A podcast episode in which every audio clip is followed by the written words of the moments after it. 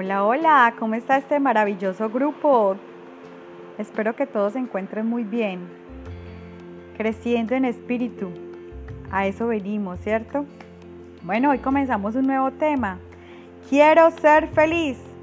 ¿Quién no quiere ser feliz?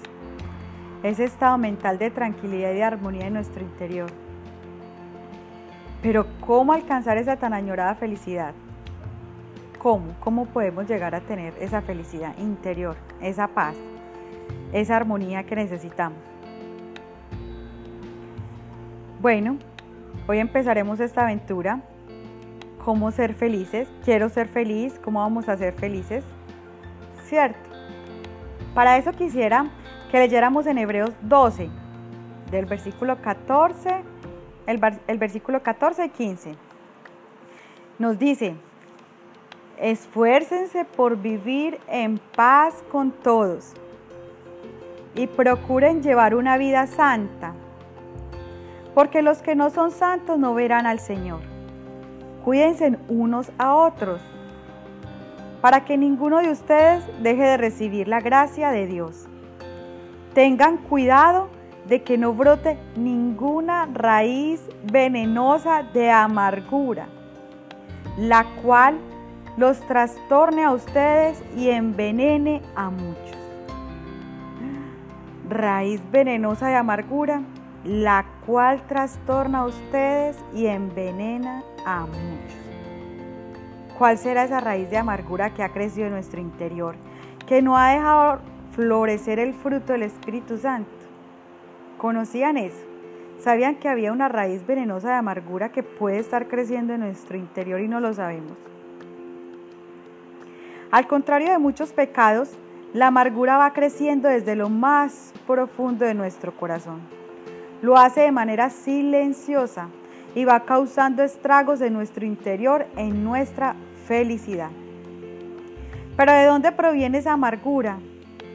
Al leer anteriormente, vimos que puede ser tuya o que te hayas contaminado con la amargura de alguien más. En el audio pasado, más específicamente en Amor capítulo 2, que por cierto se lo recomiendo si aún no lo han oído, hablamos sobre la importancia del perdón, pero no es fácil, no es fácil perdonar, pero es tan importante el perdón para poder alcanzar la felicidad. En este punto quisiera recalcar lo importante de aprender a detectar cuando esa raíz está creciendo o ha crecido en nuestro corazón. Para esto necesitamos una autoevaluación, un meditar diario. Esta, esta autoevaluación la recomiendo sea en el momento en que estés en una acción donde necesitas saber cómo reaccionar y en las noches en tu cama cuando meditas, lo ideal es mirar cómo estuvo tu día y si había otra forma de reaccionar en cada momento o circunstancia que tuviste. Hacerte preguntas tales como, ¿se pudo ver reflejado Jesús en mí por medio de esta acción? Seguramente pude hablar mejor. ¿O por qué me causa tanto enojo que me digan o hagan esto? ¿O cómo puedo mejorar en el aspecto de de tu vida que sientas debes mejorar. ¿Cómo puedes mejorar en el aspecto de tu vida que sientas debes mejorar? Luego de eso, haz una oración, depositándole al Señor Jesús esos sentimientos y deseos de cada día. Retomando la parte del perdón, puedo decir desde mi experiencia de vida que no es fácil perdonar, sin antes sentir dolor, ira o frustración.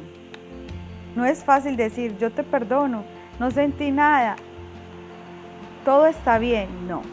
Primero se sienten o ira o te hizo frustrar algo o dolor. Esas emociones existen para poder superarte en medio de tu dolor o en medio de tu ira o en medio de tu frustración. Así como el fruto del Espíritu Santo tiene sus atributos, también la raíz de amargura viene acompañada por sentimientos innecesarios en nuestra vida. Digo innecesarios porque lo que traen a tu vida es esa raíz de amargura. Esos sentimientos pueden ser el dolor, la ira o frustración de la que hablábamos anteriormente. Se sienten para poder entender que debes cambiar algo en tu vida. Cuando sepas qué es lo que debes cambiar, es hora de sacar esos sentimientos de tu interior. Para apoyar esto quisiera que leyéramos en Efesios 4, versículos 30 y 31. Nos dice, no entristezcan al Espíritu Santo de Dios con la forma en que viven. Recuerden que los identificó como suyos y así les ha garantizado que serán salvos el día de la redención. Y nos dice, líbrense de toda amargura, furia, enojo, palabras ásperas, calumnias y toda clase de mala conducta. Esto nos aleja del Espíritu Santo. Entonces estas emociones son innecesarias para nuestro crecimiento espiritual, respaldando así que la amargura conlleva ira, furia, enojo, palabras ásperas, calumnias y toda clase de mala conducta. Sí, porque en el momento que te causan esa amargura o cuando llevas esa tristeza, ese dolor, siempre tienes una ira, por eso muchas veces explotamos de la nada y no sabemos por qué. O siempre tienes una respuesta áspera, brusca para alguien más. O no puedes ver lo bueno o lo bello en las demás personas. Entonces para adquirir nuestra felicidad, lo primero que vamos a detectar es si llevas en tu interior amargura. ¿Cómo saberlo? Hagámonos las siguientes preguntas. ¿Te llenas de ira por nada? ¿Te enojas con facilidad? ¿Usas palabras inadecuadas? ¿Hablas mal de las otras personas? ¿Pasas más tiempo triste y deseando no existir? ¿Sientes odio y rencor hacia alguien más? Esas serían una buena lista de tantas preguntas con las que podemos saber si en nuestro interior ha crecido o está empezando a crecer alguna raíz de amargura. Y sabemos que si queremos crecer como seres espirituales, ninguna de las anteriores es la manera correcta de llenar nuestro interior. Bueno, estas son las palabras que hoy Jesús nos regaló. Seguiremos con nuestra segunda parte. Estén atentos al segundo audio de Quiero ser feliz. Oremos.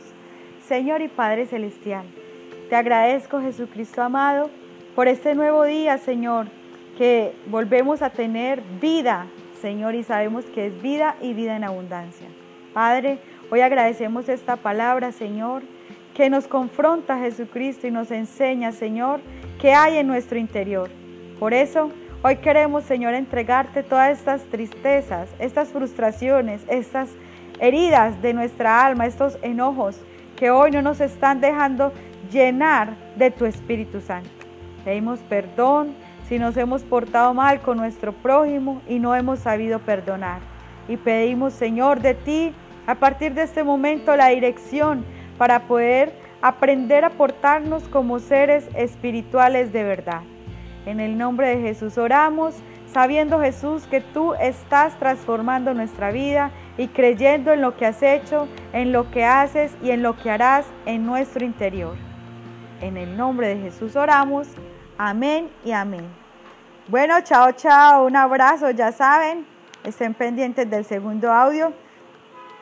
Chao, chao.